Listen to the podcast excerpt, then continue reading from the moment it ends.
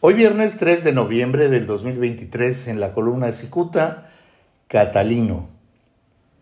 Pertrechado en la Secretaría General de Gobierno de Baja California, Catalino Zavala Márquez podría desplomarse a un precipicio si acaso no justifica un desvío de 67 millones de pesos durante su gestión como secretario de Educación en el pasado gobierno.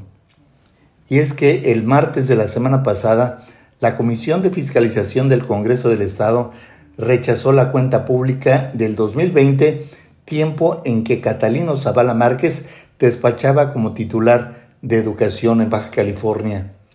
Está claro que al confirmarse lo anterior, el ahora secretario de Educación de Baja California, Gerardo Solís Benavides, debió sentir que sus tripas se retorcían.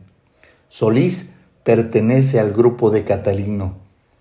Aunque Solís Benavides se cuidó de no mencionar a Catalino, el funcionario aseguró que un juez federal ya giró órdenes de aprehensión.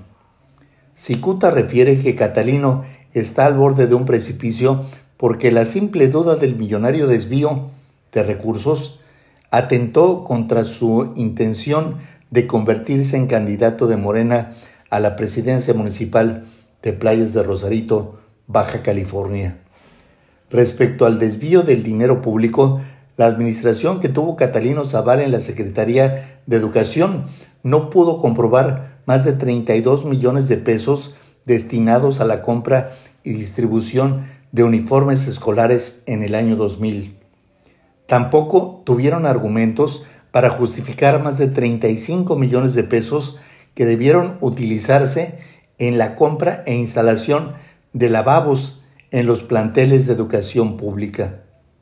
Habrá que reiterar que el año 2020 fue un tiempo crítico debido a la pandemia y quizá el entonces secretario de Educación Catalino Zavala se le hizo fácil no aplicar los recursos porque en esa temporada fueron suspendidas las clases debido justamente a la pandemia.